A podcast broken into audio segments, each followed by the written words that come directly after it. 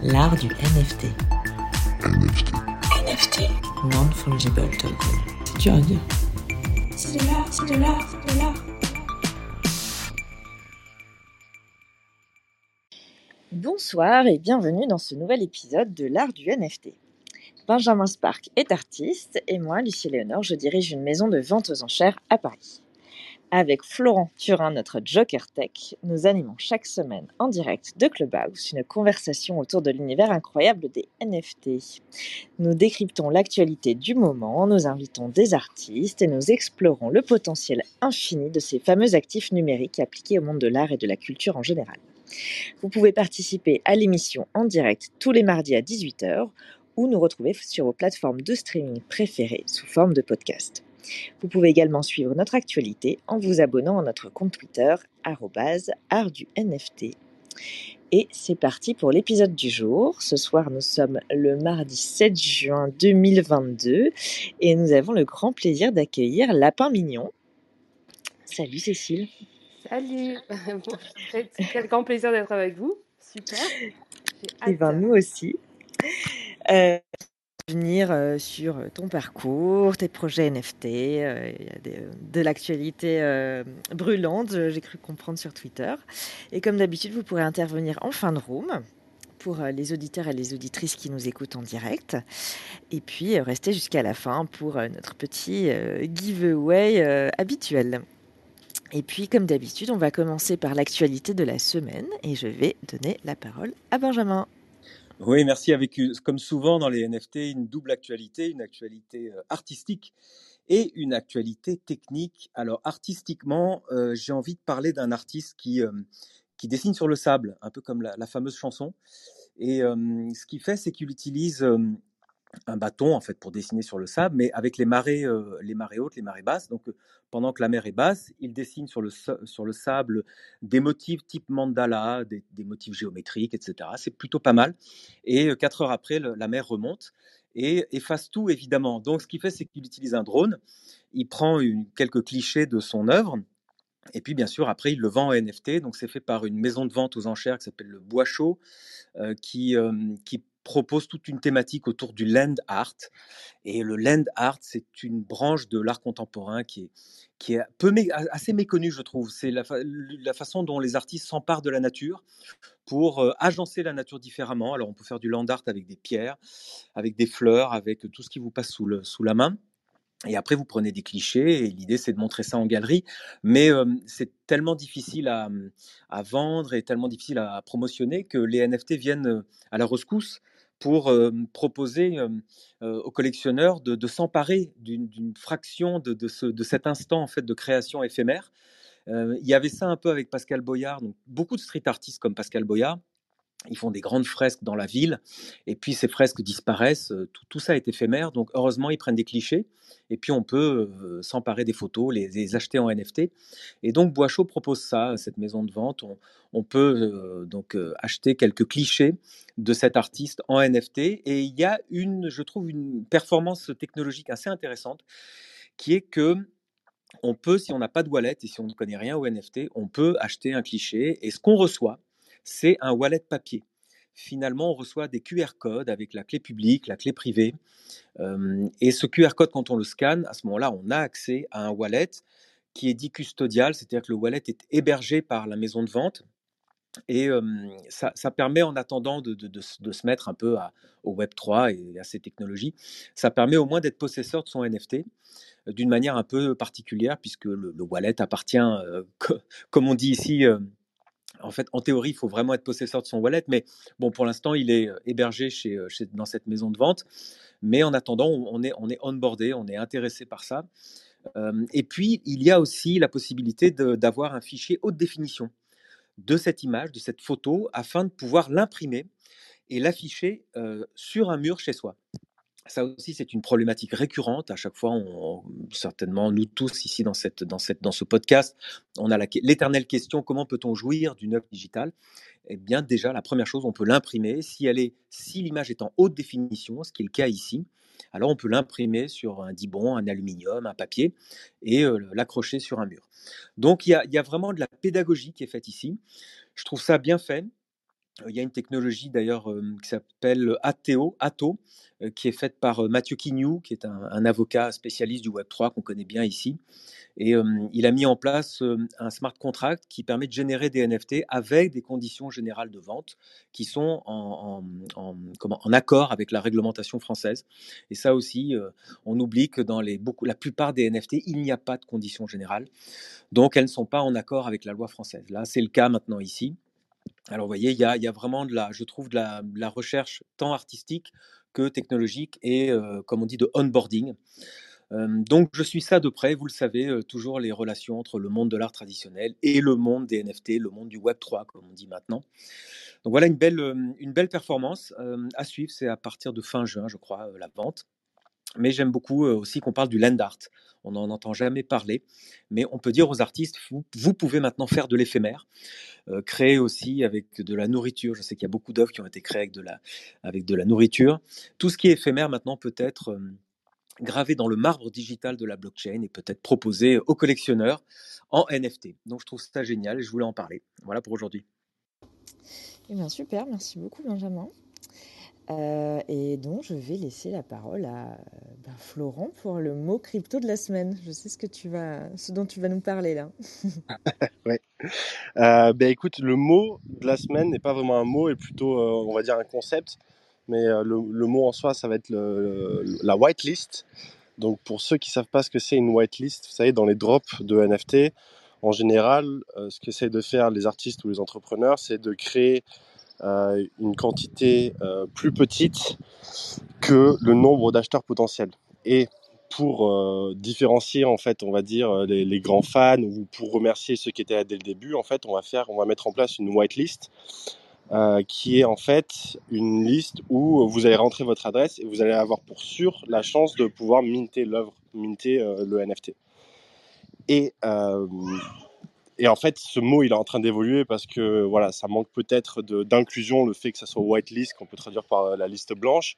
Et donc, il y a d'autres noms qui sont en train d'émerger. euh, JME list, donc euh, Gonna Make It list, euh, ou Allow list, euh, Mint Pass. Enfin bref, il y a, tout un, écosystème qui est en train de se développer euh, autour de ça aussi, parce que c'est vrai que c'est c'est ce qui permet de créer du, du FOMO sur le marché.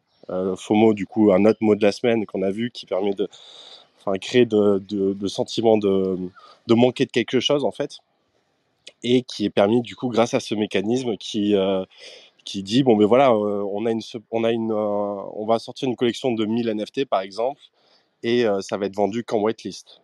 Donc, il va falloir que vous vous inscriviez, qu'on vous valide votre compte, qu'on s'assure que vous avez bien des Ethers sur votre compte, et on va pas accepter n'importe qui. C'est un peu le, principe euh, de la whitelist, mais voilà, euh, faut faut pas rester fixé sur le nom parce que on essaye d'être très inclusif dans la crypto, même si ça se reflète pas forcément dans les nombres. Euh, voilà, c'était le mot du jour. J'étais en mute. Merci beaucoup Florent. Ben écoute, euh, nouvel éclairage. Je connaissais pas la, la GNMI, euh, enfin je sais pas comment on prononce, euh, Gonna Make It List, mais effectivement c'est pas mal. Euh, et ben c'est chouette. Merci beaucoup. Eh bien nous allons passer à, à l'interview en tant que telle de Lapin Mignon. Euh, ben, bienvenue Cécile. Ouais, tu préfères qu'on t'appelle comment Cécile ou Lapin Mignon Ou les Ah, deux je, suis- je suis habituée aux deux. La, lapin, ça, ça me va. Cécile, Lapin, c'est bien. Lapin, j'aime bien. Alors, lapin, est-ce que pour, euh, bah, pour commencer, pour te resituer, euh, tu peux te présenter très rapidement, succinctement et nous dire qui tu es, où tu vis et ce que tu fais dans la vie? Alors, donc, euh, mon artiste Lapin Mignon. Donc, je suis française, mais je vis au Royaume-Uni. non pas à Londres, mais un peu dans, j'aime bien dire, dans l'univers un peu Tolkien, en fait, dans sa région. Et je pense que ça, ça a un petit peu cette influence. Je ne sais pas s'il y a quelque chose dans, mon travail, je dis pas Tolkien, mais le côté un peu franco-britannique euh, qui, euh, qui, qui, qui peut se retrouver un tout petit peu dans, dans, mon travail et dans mes écrits. Euh, et en fait, moi, je suis une artiste qui travaille à partir de, de, de l'aquarelle. Donc, en 2019, j'ai j'ai commencé avec l'aquarelle. Et à partir de ça, je digitalise euh, avec plein de façons. Donc, euh, on, va, on va en parler tout à l'heure. Mais voilà, je digitalise via l'animation, via euh, la correction des couleurs, etc. Et j'en crée en fait des, des collections de NFT. Donc, voilà. Super, donc toi, on peut dire quand même que tu es, une crypto-artiste, presque une OG, hein, ça fait quand même assez longtemps que, euh, que, tu, es, euh, bah, que tu crées des œuvres et que tu les mintes sur, sur des blockchains. On va y revenir tranquillement. Est-ce que tu peux bah, nous raconter un petit peu ton parcours, où tu as grandi, comment on arrive à devenir artiste? Alors moi, je suis, euh, je suis à la base, je suis normande, donc euh, je, vis en fait euh, près de la, la, mer, à côté du Mont Saint-Michel. Donc j'ai passé tous mes week-ends en tant qu'enfant en fait à, à, juste aller sur la plage, à profiter de la nature. Donc j'étais bien loin de la vie des, musées ou de la vie des, galeries, bien loin, bien loin. Mais en fait, l'art m'a toujours intéressée. Mais il y a quelque chose d'assez mondain dans le mot art et artiste, et c'est ce qu'un petit peu l'héritage un petit peu que j'en ai de mes parents. Donc on parlait pas d'art ou de, d'être artiste, on parlait voilà de faire euh, faire des choses qui nous plaisent, mais il n'y avait pas vraiment de mots euh, mots dessus. Mais mon grand-père disait toujours que avec n'importe quoi, j'étais capable de créer. Donc sur la plage, et tu parlais du, du land art, Benjamin justement, c'est quelque chose qui m'a beaucoup beaucoup influencé parce que c'est quelque chose que j'ai beaucoup fait en tant que gamine. Et euh, quand j'ai fait mes études d'art, euh, j'ai découvert le land art et je me suis tout de suite, en fait, j'ai tout de suite, il y a eu tout tout de suite une connexion avec, avec ce mouvement artistique. Donc voilà, oui, je crée avec. C'est intéressant ce que tu dis, pardon, je te coupe, mais tu dis être artiste, comme tu dis, c'est codifié finalement. C'est-à-dire qu'on se, dans la société, quand on se déclare artiste, alors il faut montrer pas de blanche et il faut montrer la façon dont on est artiste et qu'est-ce qui prouve qu'on est un artiste finalement. Exactement. Et en fait, euh, quand, quand j'étais euh, au, au, lycée, j'ai pris mon option, l'option art plastique. Donc c'est assez rigolo parce que moi, je vis dans une famille euh, où, voilà, mes parents, je les considère comme des artistes, mais eux ne se considèrent pas comme des artistes. Mais quand je revenais, en fait, tous les, mardis avec mon papier, enfin, avec l'assessment, les, en fait, avec les devoirs, en fait, de, l'art plat, mon père, ma mère, on s'assied autour d'une table et en fait, on était à trois à, faire mes travaux, en fait, d'art plastique. C'était assez rigolo. Et euh, donc, il n'y avait pas cette notion d'art et d'artiste. Et euh, en fait, j'ai fait un cursus d'art euh, qui durait deux ans. Et en fait, ce cursus d'art de, de, deux années, ça séparait en une année de théorie. Donc, on apprend l'histoire de l'art et la deuxième année de pratique. Donc, c'est là où on a un projet, on met le projet. Et ce projet-là, justement, on le montrait, c'était à l'époque du, baccalauréat, on le montrait au baccalauréat. Et en fait, il faut imaginer que j'étais voilà, une, gamine hyper timide, hyper réservée, mais euh, j'ai toujours fait euh, voilà, dans mon coin euh, mes, petites sculptures, mes petits dessins, etc. Et un jour, je suis allée voir, au début de ce, cursus, je suis allée voir ma, prof et je lui, ai dit, écoute, j'ai pas envie, j'ai jamais eu visité des musées, jamais visité de galeries, j'ai pas envie d'être influencée maintenant, j'ai mon idée de projet, euh, je voudrais qu'on inverse. Donc laisse-moi aller faire ma première année mon projet. Laisse-moi faire mon projet et après, en deuxième année, euh, j'irai une année en dessous euh, si, si, c'est possible. Mais voilà, je voudrais apprendre l'histoire de l'art à partir de ce que j'ai fait.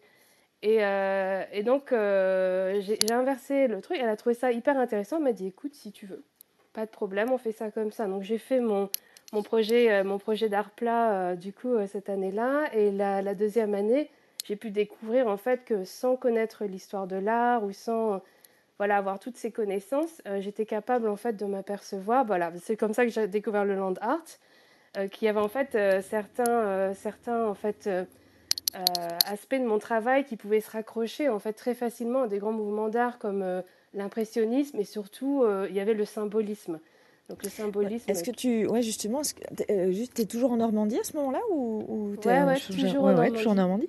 Et alors, euh, quelles sont quelles sont tes sources d'inspiration justement euh, ça, c'est ton pur imaginaire, c'est euh, parce que là tu es en train de nous dire que finalement tu te rends compte en découvrant l'histoire de l'art que euh, tu retrouves des références, mais finalement tout est venu de toi. Donc comment tu comment t'expliques d'où ça d'où ça te venait? Ouais, l'imagination, bah, j'ai toujours, je sais pas pourquoi, mais j'ai toujours mis un, accent en fait à, développer mon imagination dès, toute, toute petite. Et euh, d'ailleurs, j'ai une histoire assez rigolote, c'est parce que j'étais toujours en train de créer des choses, en fait, euh, avec tout et n'importe quoi. Donc, vraiment un morceau de papier, un, petit morceau de bois, un morceau de laine, et tout, etc. Ça, ça partait toujours en création. Et euh, un jour, mon, c'était en primaire, euh, cherchais toujours, en fait, des- du matériel, en fait, et, euh, et en fait, dans, dans la poubelle de mon prof, il y a toujours plein de trucs exceptionnels. Du papier, des, des, des livres qu'il jetait, des, des, des encriers, des, vieilles plumes, etc.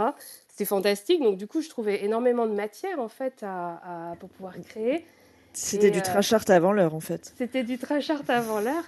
Et en fait, euh, des années, mais des années après, euh, mon professeur, donc il fallait imaginer que j'avais à l'époque euh, entre 9 et 10 ans, mon professeur m'a dit, écoute, euh, je, vais, je vais te dire, en fait, euh, si tu as trouvé tout ce matériel-là, c'est parce que je le, mettais, je le mettais pour toi. Je savais que si je le mettais dans la poubelle, tu allais le prendre et tu allais le prendre. Et il m'a dit, j'avais un plaisir dans la journée, quand l'école était finie, les élèves étaient partis.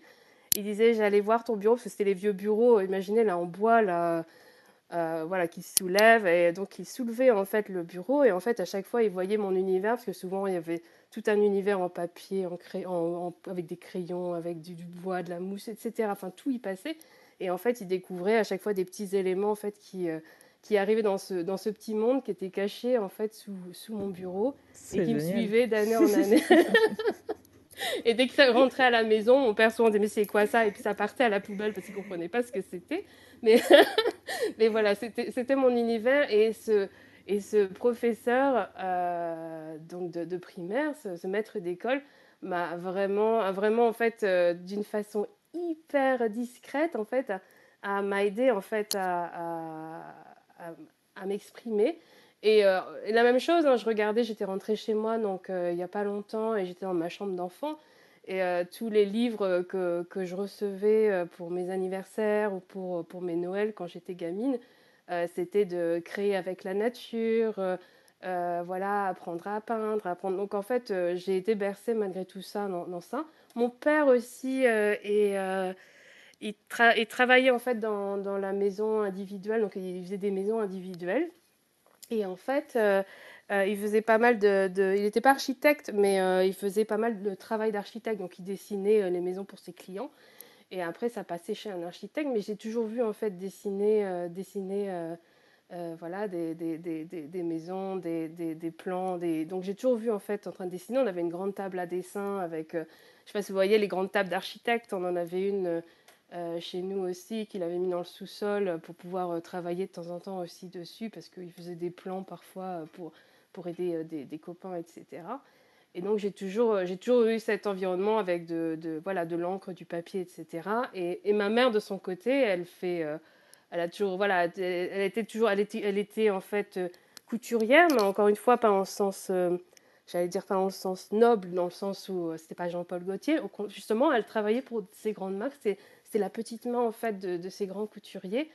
Et euh, elle revenait de temps en temps avec des chutes de tissu, avec des chutes de, de laine, de, fil. Et donc, euh, et donc euh, voilà, j'avais tout ce petit matériel autour de moi et, et c'était, mon environnement en fait. Donc Ouais, voilà, donc ça t'a vraiment permis de créer, tu as toujours en fait créé tes petits univers et, et ton monde intérieur que tu matérialisais avec ce que tu avais sous la main. C'est ça, c'est ça.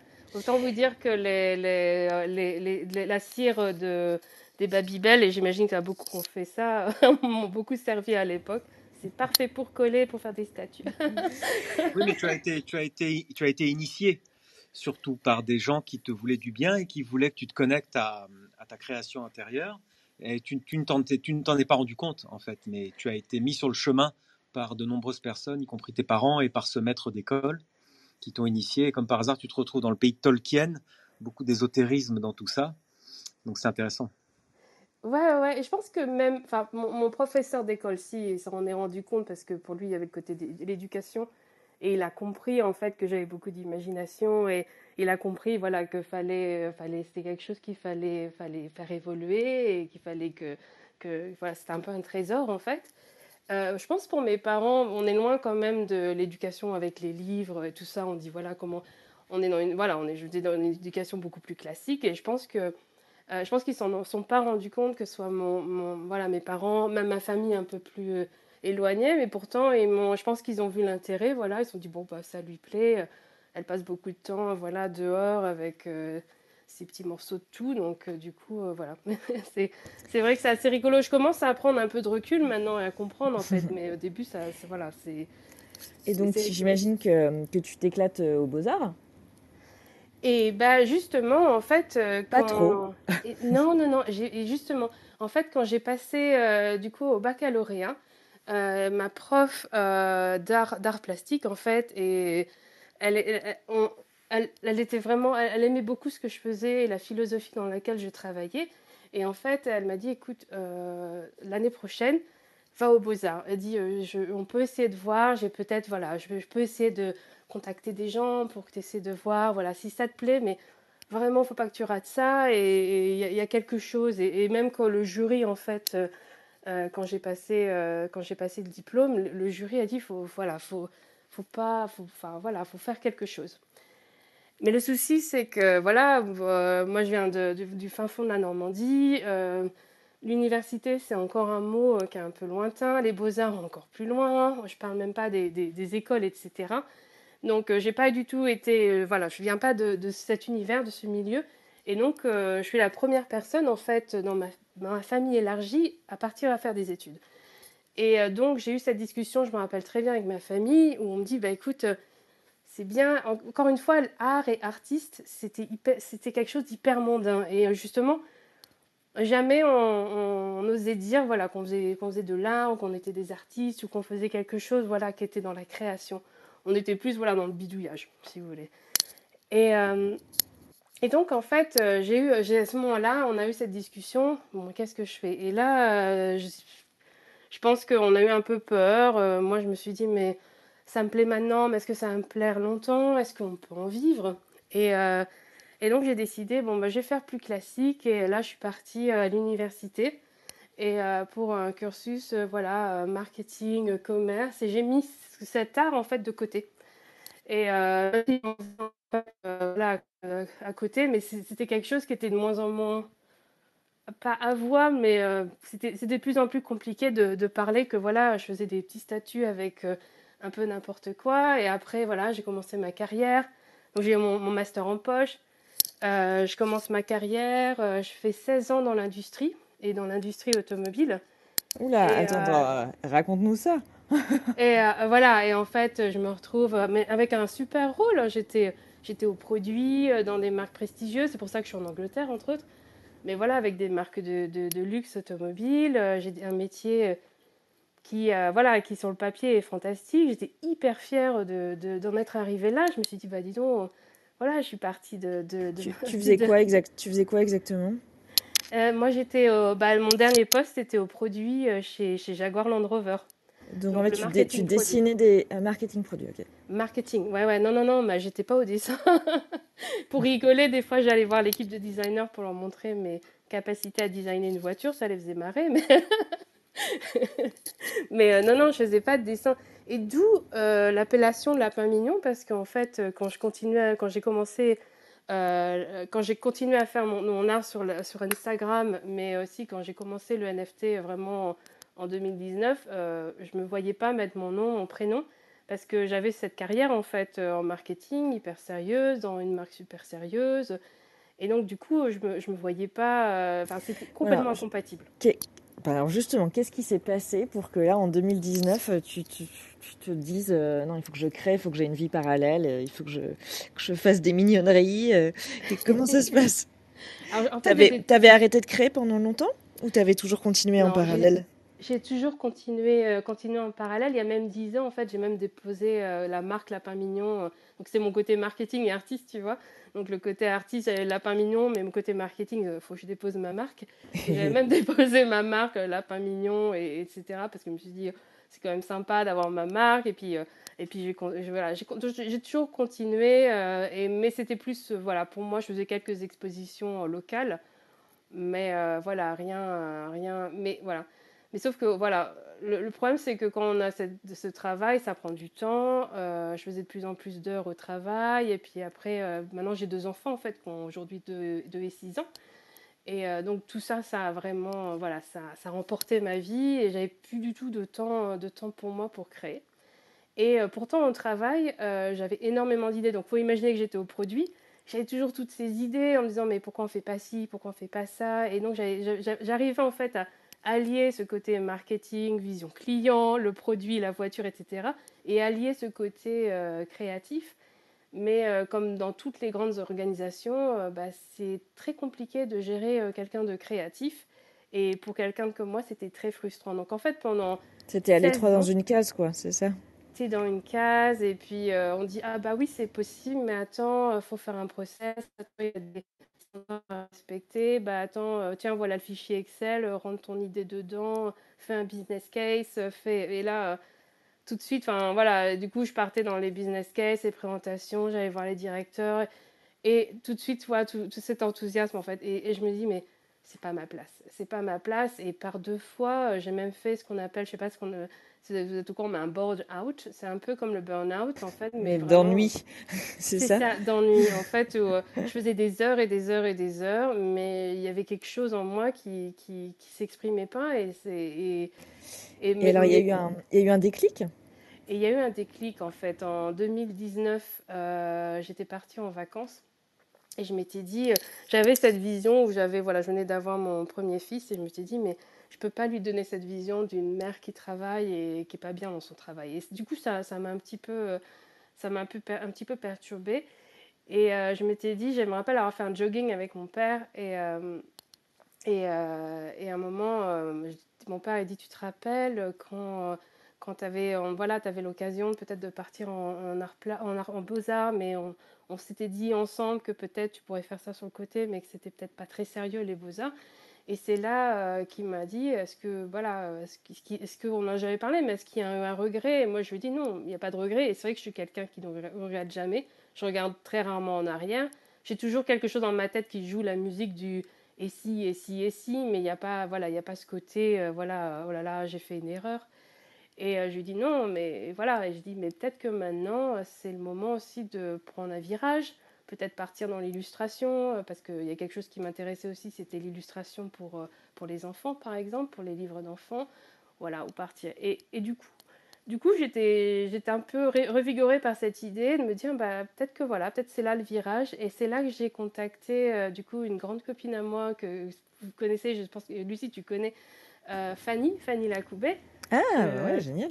que j'avais rencontré en fait on a on a on, on s'était rencontré à Prague parce qu'on avait en, en, en 2006 2007 donc en fait euh, j'ai envoyé euh, et en fait quand on était à Prague Fanny euh, faisait des cours du soir en fait pour faisait des cours du soir dans, dans l'art en fait et du coup je lui ai dit écoute c'est vrai que là, voilà, 2019, euh, ça fait quelques années, mais j'ai envie de, de reprendre ce virage et peut-être de reprendre mes études, tu vois, dans, dans l'art, faire quelque chose, voilà, qui, qui a du sens, qui permettrait en fait de, voilà, de, prendre un nouveau départ.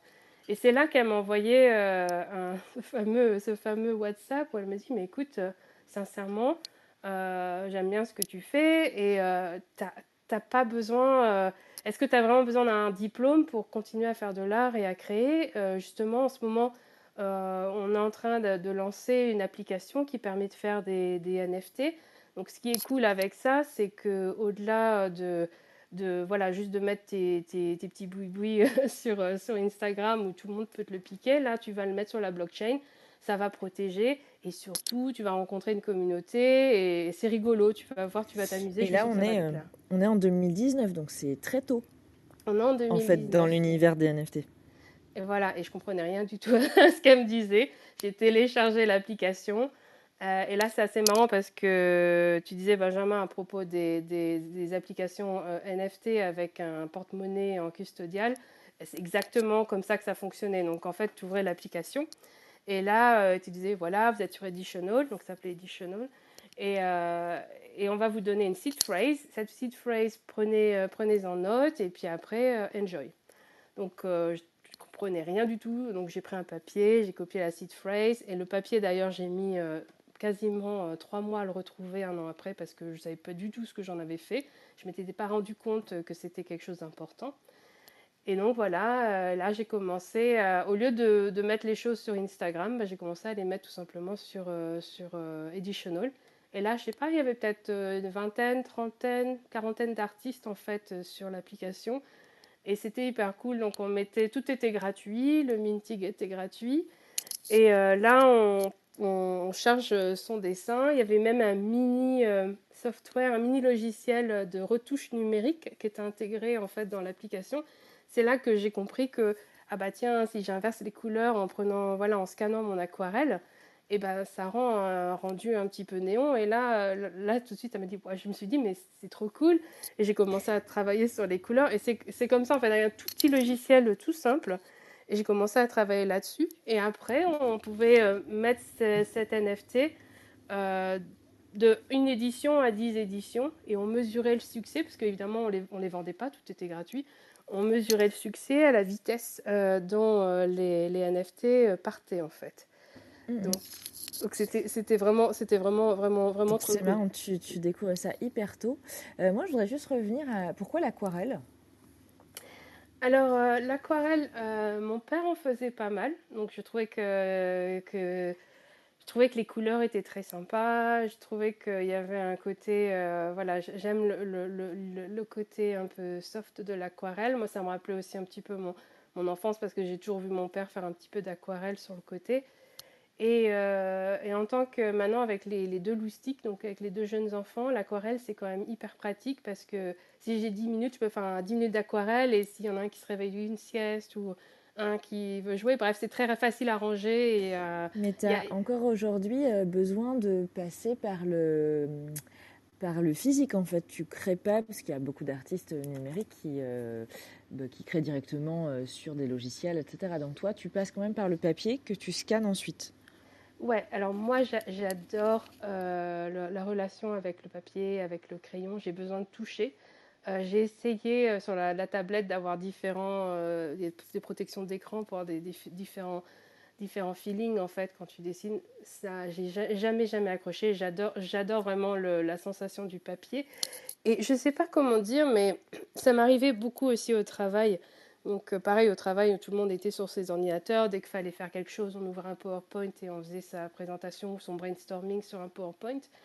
Et j'ai réalisé, euh, en tout cas pour moi c'est hyper vrai, la, puissance aussi de, ne pas avoir d'écran et d'être juste avec un papier, un crayon, la, la façon dont ça libère en fait mon imagination.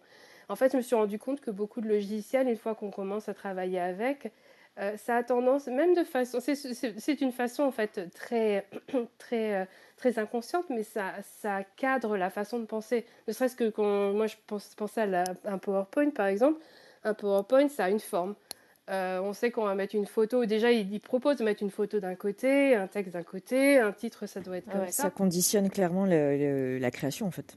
Ça conditionne la création et, la façon de penser. Et, en fait, je me suis rendu compte que j'avais énormément plus de liberté. En tout cas, euh, peut-être que voilà, je fais partie de, de, la génération, euh, comme ils appellent, la, génération euh, Y, en fait, qui est, entre, qui est entre la Y et, et, et, la X, en fait. Qui, voilà, j'ai pas grandi avec Internet, mais Internet est arrivé, en fait, pendant, pendant mon adolescence. Donc, en fait, il y a ce côté, il y a ce côté où, euh, j'ai le sentiment en fait d'être assez, euh, assez hybride en fait, d'être d'accord de, de voilà de, de jouer et d'avoir voilà d'avoir cette facilité peut-être avec les, outils numériques, enfin facilité. C'est un grand mot parce que j'ai quand même pas mal de difficultés. j'ai souvent un peu des, des- des attaques de panique, mais mais, euh, mais, j'aime euh, ce côté papier, j'aime ce côté. euh, la même façon dont, dont quand j'étais petite, voilà, j'avais besoin de ce morceau de ficelle, un peu de terre, un caillou. euh, voilà. Et donc là, on est en 2019, donc tu mintes tes premières œuvres, que tu, voilà, tu découvres les outils numériques à finalement crafter tes, tes aquarelles. Et qu'est-ce qui se passe ensuite? Et ensuite, donc du coup, je, je découvre la, la, une, super, euh, une super communauté, donc avec euh, des, gens, vous avez des noms que vous allez peut-être reconnaître, mais des Abysm, on a W.G. Meat, euh, on a Rubens Alexander, euh, Yeli, Jack Brookman, on a Mr. Monk, voilà, des, noms en fait que, qu'on croise encore aujourd'hui et qui ont fait beaucoup, beaucoup, beaucoup de chemin depuis et qui ont commencé pour la plupart sur l'application. Il y avait Artnome qui était sur Editional. Entre autres. Donc, ouais, il y a vraiment, vraiment, vraiment énormément de monde euh, sur, sur cette appli. Donc, en fait, on, on parle entre nous. Il y a cette- En plus, à chaque fois qu'on postait un truc, on pouvait laisser des commentaires, on pouvait liker. Donc, c'était hyper rigolo. Il y avait beaucoup d'interactions. Donc, imaginez faire ça sur euh, OpenSea, en fait, aujourd'hui, pouvoir avoir une Ça, interaction. ça existe encore, euh, Editional? Non, l'Editional en novembre euh, de 2019 a cessé d'exister et je pense pour des raisons assez simples puisque en fait le minting était gratuit à l'époque et je pense que c'était pas très euh, pas très viable sur le long terme. Et donc en 2019 l'application cesse. Oui, et Et puis là- d'autant que, pardon, je te coupe, mais si j'ai bien compris, euh, les œuvres n'étaient pas en vente, en fait. C'était simplement de l'exposition sur Editional. Rien n'était à vendre. Ouais, ouais, rien n'était à vendre. C'est comme un Instagram, c'est exactement ça. Ah oui, On donc- venait juste collecter. Oui, donc il n'y avait pas de modèle économique pour eux, donc forcément c'était voué à l'échec, à moins qu'ils vendent de la pub, j'imagine. Mais, mais toi, ça, tu, tu, tu- enfin, vous en tant qu'artiste, toi et les autres, à aucun moment vous vous êtes dit, mais euh, on pourrait aussi proposer un prix, ne serait-ce que même 10 euros, j'en j'en sais rien, mais quelque chose, quoi, même symboliquement. Il y a eu deux, il y a eu, il y a eu deux essais. Donc la première, c'est Jack Brookman, qui est euh, l'un des premiers investisseurs d'ailleurs chez Rarible maintenant. Euh, Jack Brookman, euh, en 2019, euh, quand il a vu voilà, qu'il y avait pas mal d'artistes qui, s'étaient lancés sur Editional, il s'amusait à collectionner ce qu'on appelait la First Edition. C'est-à-dire parce que chaque édition était numérotée de 1 à 10, selon le nombre d'éditions qu'on donnait. Il y avait la numéro 1, la numéro 2. Et donc, lui, il essayait de son édition numéro 1 et il en crée en fait une galerie euh, qui s'appelait First Edition et sur cette First Edition euh, il commençait en fait à, vendre en fait euh, les, NFT qu'il collectionnait chez nous. Il nous le disait, hein, tout était hyper transparent, mais il disait bah voilà, euh, j'ai cette galerie et voilà, donc dès que j'ai quelque chose qui me plaît, bah, j'essaie de la vendre et il y aura un pourcentage, même s'il n'y avait pas de royalties à l'époque qui était défini dans le contrat. Il disait voilà, je vous, je vous donnerai un pourcentage, ne vous inquiétez pas, mais je pense qu'il y a moyen, moyen de, de, de, de vendre en fait. Oui, tiens, d'ailleurs, toi, tu as trace de tes premiers tokens, donc tu as la, tu as le smart, tu as l'adresse du smart contract de tes premiers mints, parce que c'est Euh, sur euh, Ethereum, j'imagine. Ouais, ouais, ouais, ils sont sur OpenSea. Donc sur Ah, tu les as Editional. retrouvés sur OpenSea, en fait, tes premiers tokens. Ouais, ouais, ouais, ils sont tous sur, euh, tous sur OpenSea. Et sur... D'ailleurs, euh, un message hein, pour, euh, pour les, les gens qui écoutent ce podcast, c'est un des, c'est, je pense, que c'est un des, des endroits où on a le, le, le plus sur Editional de, de, de- d'art euh, en NFT, de crypto art en fait, euh, mais que de, de 2019, donc ils sont assez vintage en fait, et que qui sont un peu que personne en fait ne considère encore. euh, Et comment on peut les retrouver sur OpenSea? Euh, il faut cliquer, il faut juste taper Editional dans la, la barre de recherche.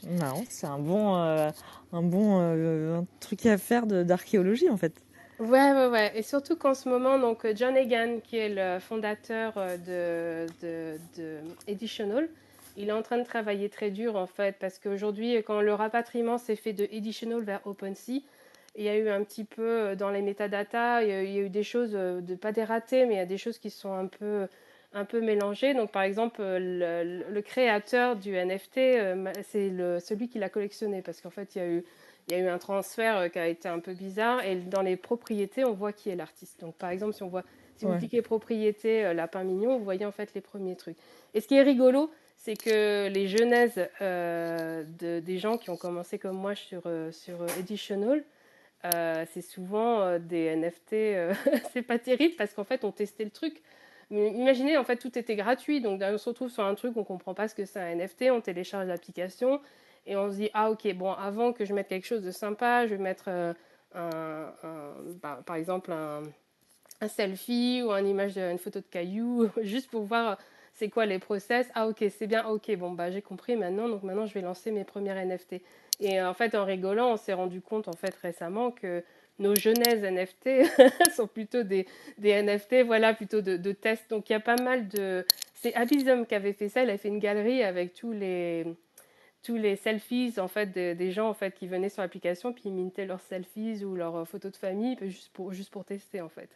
Et euh, donc il y a toute une galerie toute une galerie là-dessus mais ça raconte une époque en fait. Ça raconte cette ouais, époque où tout était gratuit et, euh, et personne ne se prenait la tête. Et puis c'était tellement facile c'était même tellement trop simple en fait que les gens, il y a des gens qui confondaient ça avec Instagram et il y a des gens qui mettaient toute leur vie sur, sur drôle. Puis ensuite, ça s'est accéléré puisque Beeple a commencé à vendre fin 2000, euh, enfin à partir de 2020. euh, a commencé à vendre ses œuvres en NFT. Donc l'art digital a explosé. Et toi, tu as pris, le, as pris le, train, en fait, directement en 2020. alors. Ouais, ouais, ouais. Donc en 2019, le- le- l'application n'est plus là. Et en fait, euh, moi je me suis dit, ça y est, c'est la fin, quoi. Et et j'avais vraiment pas l'idée technique, j'avais pas la, connaissance technique pour aller ailleurs. Pour moi, je m'étais dit dans ma tête, non, non, j'y arriverai pas, donc tant pis, euh, c'était sympa euh, de vous avoir rencontré, voilà. Sauf que il y avait cette petite musique en fait qui me disait, mais franchement, je devrais y retourner, c'était quand même cool, la communauté était, était sympa. Mais il y avait ce côté où là, je me disais, mais je sais même pas par où commencer. Et en fait, euh, euh, m'a recontacté plusieurs fois en fait sur Twitter et sur Instagram et il m'a dit, écoute, faut que tu reviennes, il y a quelque chose qui se passe quoi. Il, revient, je vais t'aider. Et c'est là qu'il a commencé à m'expliquer comment monter un MetaMask, euh, comment m'inscrire. À l'époque, c'était sur Haribo. Donc je dis, bon, ok, bon, j'y vais, j'en ai profité. euh, J'étais dans mon deuxième congé maternité. Et là, je me suis dit, j'ai un peu de temps pendant que mon petit fait la sieste. euh, je vais en profiter justement pour me replonger dedans, essayer de retrouver mon compte. Et c'est là que j'ai commencé à vendre, donc en juillet 2020. Et j'ai vendu mon premier NFT. Et là, ça a été le choc. Parce que du coup, je me rends compte que, je me rends compte que du coup, on pouvait vendre, que ce qu'on faisait, en fait, avait une valeur et que des gens commençaient à avoir une valeur. Et je me rappelle, c'est Mario Klingemann, en fait, qui m'a euh, qui m'a acheté mon premier NFT. Ah ouais, la Et- classe. Ouais, quand même. Grande classe. Et, euh, et, et, et là, je me suis dit, voilà, il y a quelque chose qui se passe. Je- voilà, je- je- vraiment, je, je, je, c- cette journée-là, je, la garde en tête. C'était en juillet, euh, c'était super beau. Et là, C'était sur Haribo, c'est ça? C'était sur Haribo.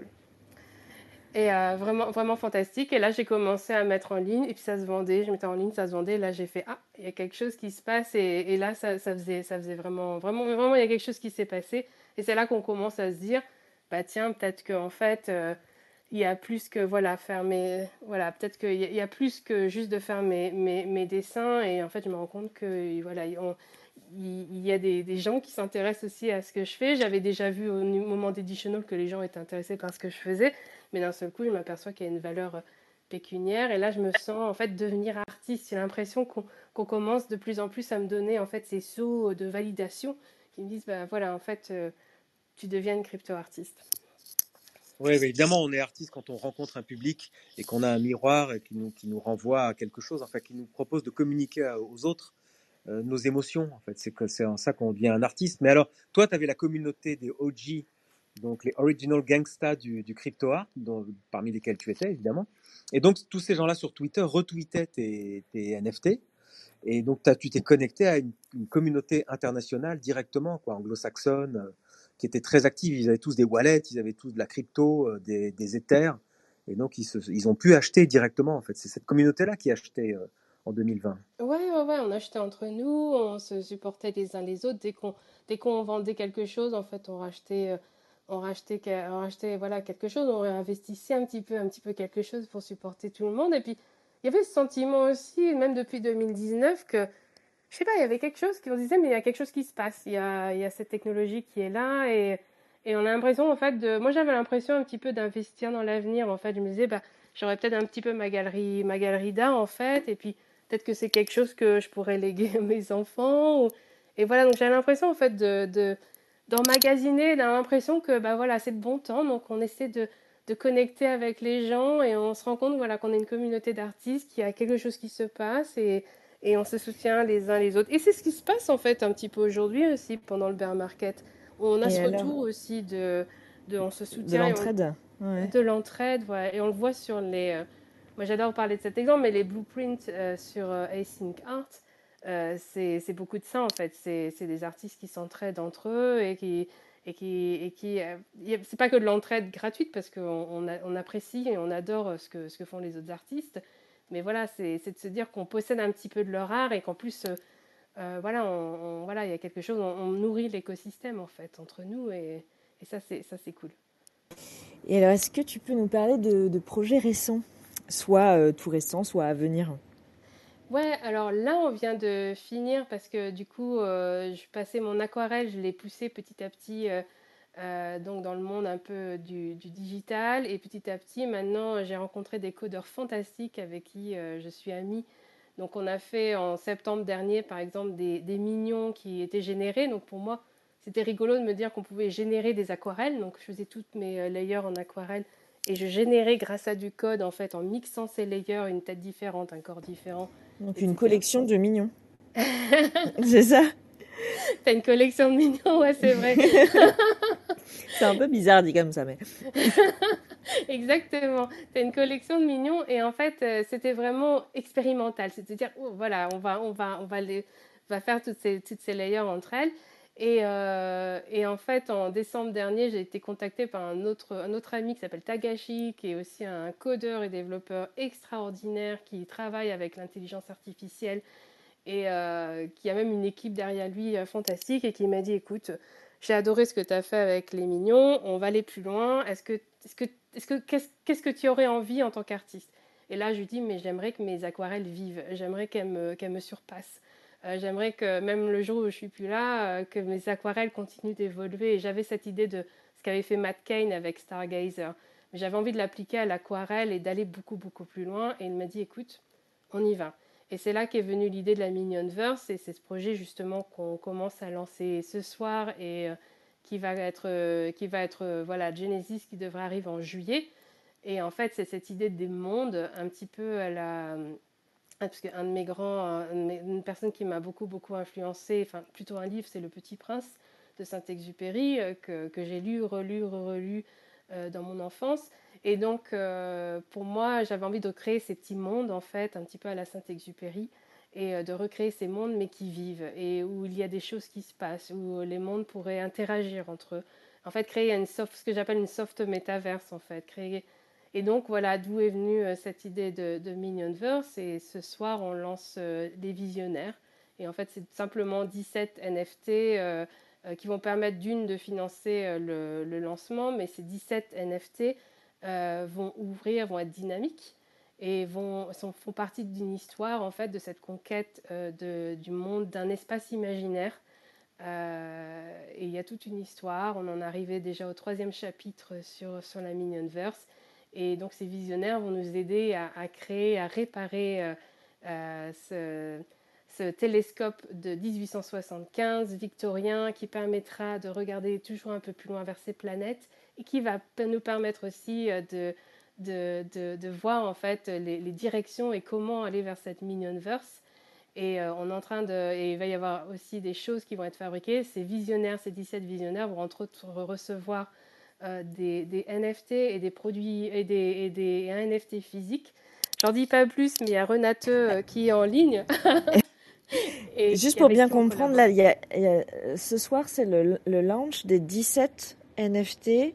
Euh, Genesis, en fait, c'est ça?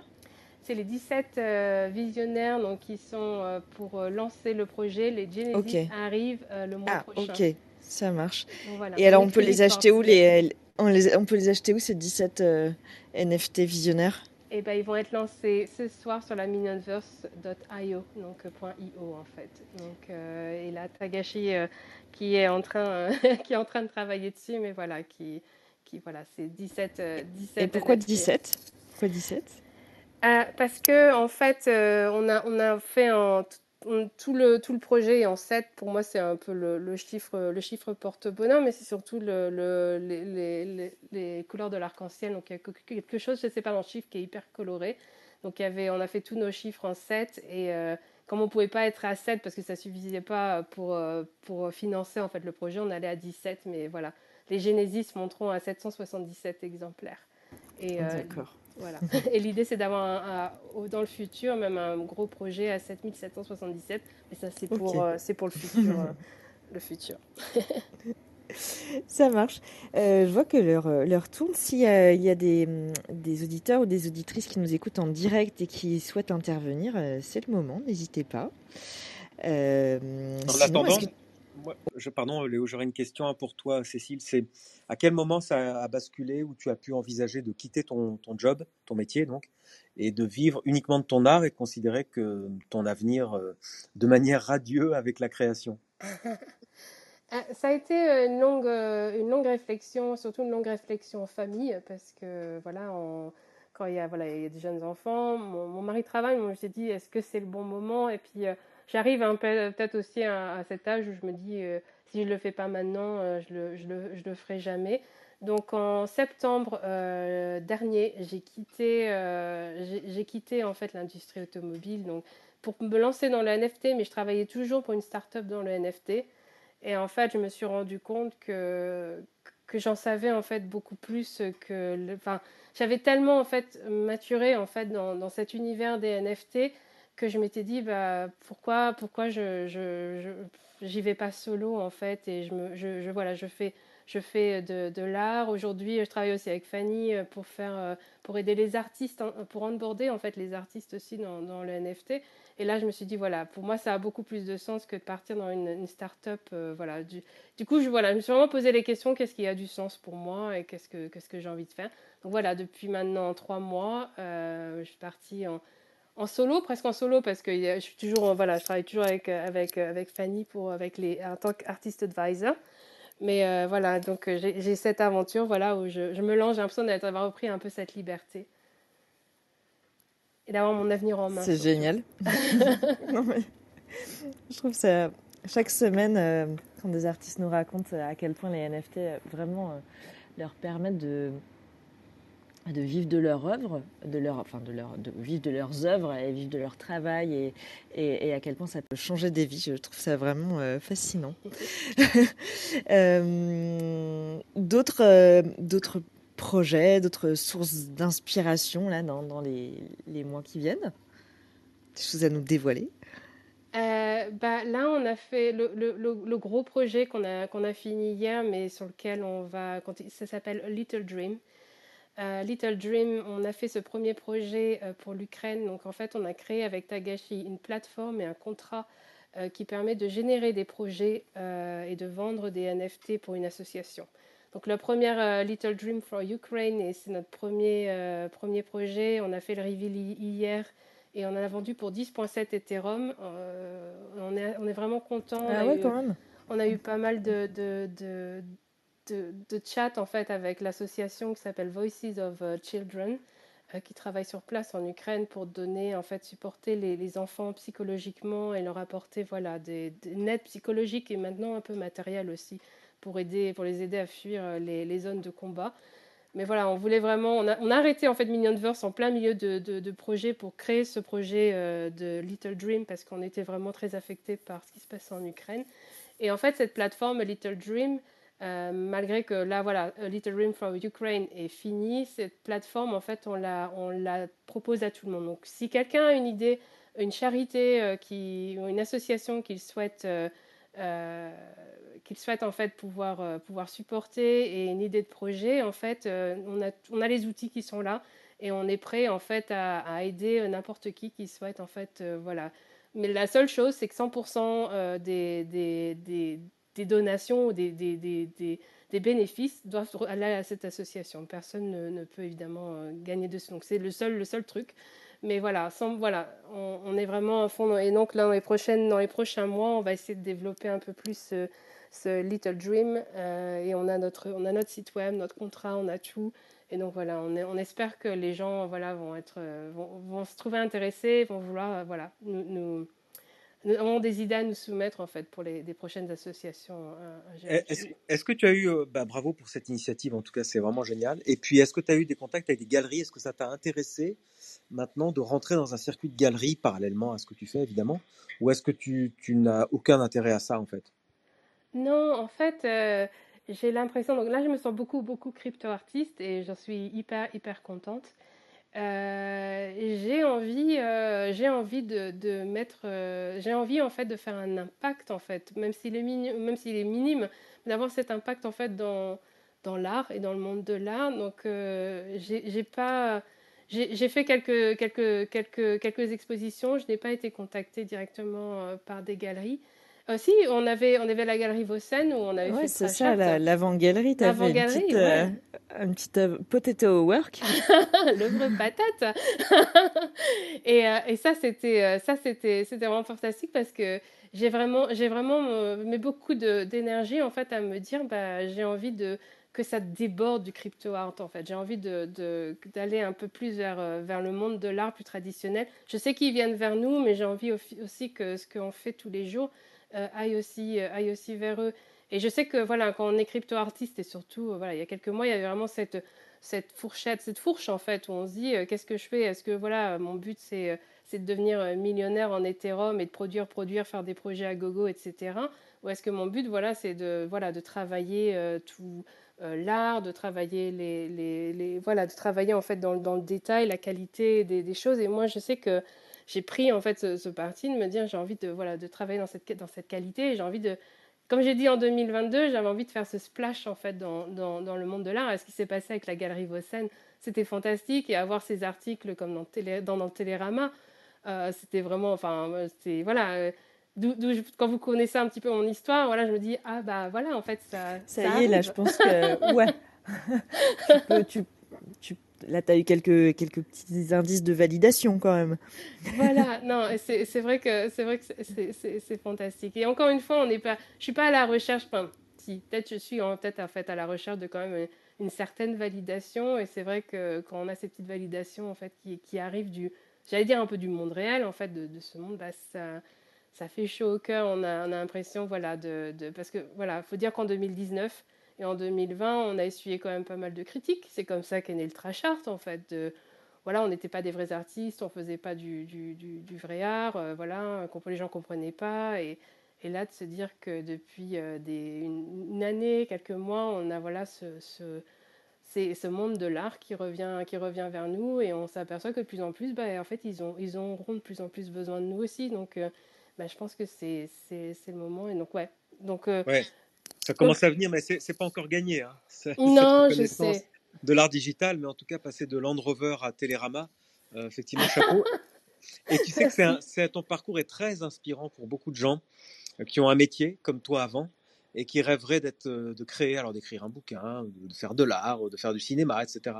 Et de leur dire, bah oui, voilà, c'est possible. Et les NFT, peut-être, c'est le, tremplin qui manquait finalement euh, à, à tous les créateurs qui pourraient euh, être onboardés comme ça, sans imaginer une grande carrière d'artiste. On a toujours peur de se lancer parce qu'on pense qu'il faut être un, un génie en fait, alors qu'on peut créer simplement. euh, en plus, toi, tu le fais avec des moyens tout à fait simples, accessibles, Mm. et, euh, et ça peut être tout un univers qu'on transmet aux autres. quoi. C'est c'est très inspirant.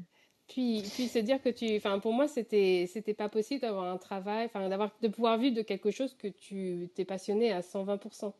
Je pensais que voilà il y a toujours un compromis à faire, que tu pouvais aimer ce que tu que tu étais en train de faire, mais voilà qu'il y avait un com- et là je m'aperçois et j'en parlais avec euh, W. Jimmy en fait euh, aujourd'hui et, euh, et on rigolait parce que nos, conjoints respectifs euh, pensent qu'on travaille pas. Et un jour j'ai démontré, j'ai dit bah si je travaille, regarde je travaille plus plus de 12 heures, voire 14 heures par jour, parce que regarde, c'est du travail, quoi. Mais je pense qu'ils voient tellement qu'on qu'on prend notre pied, qu'on est hyper content dans ce qu'on fait, que, et puis on parle de choses, voilà, que, voilà, de, quand on parle, voilà, de, d'art toute la journée, de création de NFT, euh, du futur, de la nouvelle technologie, de, ça n'a pas l'air d'être du travail, et pourtant, bah, c'est, notre pourtant. nouvelle façon de vivre, et c'est fantastique. Euh, alors moi je vois que l'heure tourne, on essaie toujours de, de- voilà, de rester sur un format d'une heure. Est-ce que Florent, tu veux, euh, tu veux intervenir avant de passer à la, la toute dernière partie de- du podcast? Ah, c'est gentil, Léo, de penser à moi. Euh, ben, ben, ben- Benjamin m'a ôté les mots de la bouche. Je voulais dire que ouais, ton parcours est ultra inspirant et je pense qu'il y a beaucoup de gens euh, qui nous écoutent qui vont, enfin, pour qui ça va, ils vont pouvoir relate. J'ai pas le mot en français là comme ça. Et j'ai une petite question euh, que je pense qu'il faudrait qu'on pose à chaque fois, Léo. Ça serait si tu as un conseil à donner à quelqu'un qui commence en tant que, Ouais. en, en tant qu'artiste, Ouais, ouais, je me la note. tu dirais quoi, euh, Lapin Mignon? Bah, en fait, euh, ce que je dis assez souvent, euh, j'ai fait, moi j'ai fait ma première vente euh, quasiment un an, quasiment un an et demi après que j'ai commencé le crypto. Je pense qu'il faut vraiment se poser les questions de pourquoi on rentre dans, le crypto. Il y en a beaucoup qui sont rentrés, surtout après la vente de Bipol, en fait, en 2021 euh, avec Christie's. Et il y avait vraiment cette, cette, cette montée, en fait, de, de gens qui venaient, qui s'est dit, je vais venir, je vais me faire une, je vais gagner beaucoup d'argent, et puis voilà. Et en fait, c'est un jeu sur le long terme, enfin un jeu, c'est un marathon. Donc euh, il faut être là sur le long terme, il faut comprendre les vraies raisons pour lesquelles euh, on est là, il faut vraiment qu'il y ait... Parce que c'est un monde aussi où il y a beaucoup, faut être authentique. Euh, et ça, ça, ça, compte beaucoup. Donc, se poser vraiment les questions de pourquoi, pourquoi je suis là. Et moi, je me, même, tu vois, pendant le bear market, je me dis, mais c'est vrai qu'on vend moins, c'est plus compliqué. Mais j'essaie de me rappeler que quand je suis arrivée en 2019, on, ne vendait pas, on vendait rien du tout. Et pourtant, c'est là où on trouvait, euh, on trouvait justement ce, plaisir, en fait, d'échanger, de, de créer et d'avoir un petit peu, parce que malgré tout, ce qu'on a créé en 2019, aujourd'hui, dans la blockchain, et euh, demain, euh, ça, aura, ça aura une valeur en fait. Et donc, euh, je pense qu'il faut, faut, penser, faut penser à long terme et avoir de la patience et, et se dire que, que y a, voilà, peu importe ce qui, ce qui va se passer, et même si ça ne marche pas dans les prochains mois, les connaissances que, les, que tout le monde va acquérir en fait, en, ne serait-ce qu'en en expérimentant la NFT, la blockchain, etc., c'est une expérience qui est d'or et euh, qui aura beaucoup, beaucoup de valeur euh, maintenant et dans, dans, les prochaines années parce qu'il y aura de la demande à foison pour, pour ce genre d'expérience. De, c'est ça, voyons sur le, sur le long terme. Euh, eh bien, c'était vraiment passionnant, euh, Lapin. Je vais, je vais passer à la toute dernière partie du podcast assez, assez rapidement parce que j'ai moi-même mon enfant qui a, qui a surgi. donc, j'ai cru comprendre que toi, tu, tu collectionnais. Tu collectionnes Ouais. Oui. Est-ce que tu te souviens de ton tout premier NFT euh, Je crois que mon tout premier NFT euh, que j'ai collectionné, c'était Ilan Katin.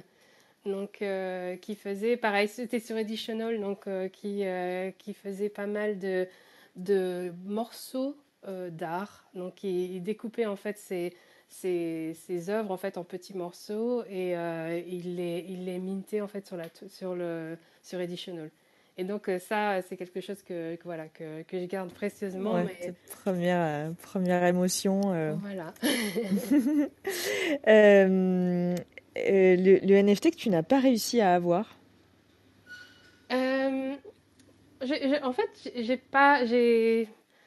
J'ai pas, pas, de NFT, non, j'ai pas de NFT, j'ai aucun faux mot, donc c'est vrai que je l'ai pas, je l'ai pas. Donc non, non, non, j'ai pas, j'ai pas de. Ce que j'ai, ce que j'ai, c'est ce que j'ai voulu et et j'ai jamais, j'ai jamais essayé d'aller dans les grands projets de toute façon, donc jamais eu de problème d'accéder à mes, à mes NFT. donc non, je n'en ai pas. pas de frustration. Aucune frustration. Et euh, alors, pour finir, l'invité que tu aimerais écouter euh, dans cette room? Euh, bah, disons que j'aimerais beaucoup, parce que je vais, je, vais, je vais collaborer avec elle, mais avoir Renate en fait. parce que mhm. c'est céramique et je pense qu'on arrive dans une autre dimension aussi. Je pense que j'espère qu'elle n'est pas en train de tomber dans les pommes à un moment elle nous écoute. Mais euh, voilà, elle, elle, elle, a une vision euh, du, du, du, NFT et du NFT physique hyper intéressante. Et à chaque fois qu'on parle ensemble, c'est à chaque fois un délice. Donc voilà. Eh bien, c'est noté. Eh bien, merci beaucoup, Lapin. Euh, je vais passer la, la, main à Florent pour euh, la petite partie euh, Support euh, the Podcast, parce que la, la tradition, c'est que nos invités, très gentiment, nous soutiennent avec un giveaway. Donc, on va faire la, le tirage au sort du giveaway de la, d'il y a deux semaines. Et puis, si jamais tu es OK pour nous soutenir également par ce biais, on serait vraiment, vraiment ravis. À toi, Florent. Yes, donc du coup, on a fait, on a tenté un petit truc euh, il y a deux semaines. Euh, au niveau du, giveaway, il fallait laisser une review sur, euh, sur Apple. Donc, il y a eu quelques reviews. Enfin, il y a eu des notes, il y a eu plein de notes, mais il y a eu que cinq reviews. Donc, vous avez. Enfin, voilà, il, va falloir que tu me donnes un, numéro entre 1 et 5 lapins. et tu vas comme ça déterminer qui va être l'heureux ou l'heureuse gagnante de, du NFT de. Euh, c'est Lulux, je crois Oui, c'est ça. Ah, Lulu. Euh, bah, du coup, moi, je vais dire le numéro 1. Eh bien, numéro 1, bravo à Popeye, du coup. Euh, est-ce qu'il est dans la room? Non, il n'est pas dans la room, mais bravo à Popeye. je, je, le taguerai. Et du coup, qu'est-ce qu'on. Est-ce que tu vas soutenir le podcast? Bien sûr. ah, génial, génial. Bien génial. Sûr. Pour le, podcast, du coup, euh, on, va, euh, on va offrir en fait un, minting du Minionverse, donc quand ça arrivera le mois prochain, mais on va, euh, enfin, on va pouvoir prendre une adresse Ethereum pour pouvoir en fait le mettre en whitelisting pour un minting gratuit de Minionverse. Trop bien. Trop sympa. On pourrait presque Merci. faire un, un giveaway de, de, de whitelist euh, général. euh. Mais j'ai vu que j'allais changer de nom maintenant, donc merci pour merci, merci Florent pour le, le, le détail sur les nouveaux noms du whitelisting parce que j'aime pas non plus ce nom, donc c'est Ouais. La Non, mignonne liste. C'est sympa. Eh bien, les amis, euh, merci beaucoup. Encore merci Lapin. Passez une, euh, une excellente soirée et puis, euh, et puis à la semaine prochaine. Un grand merci.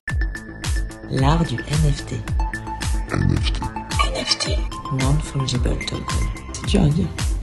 C'est de l'art, c'est de l'art, c'est de l'art.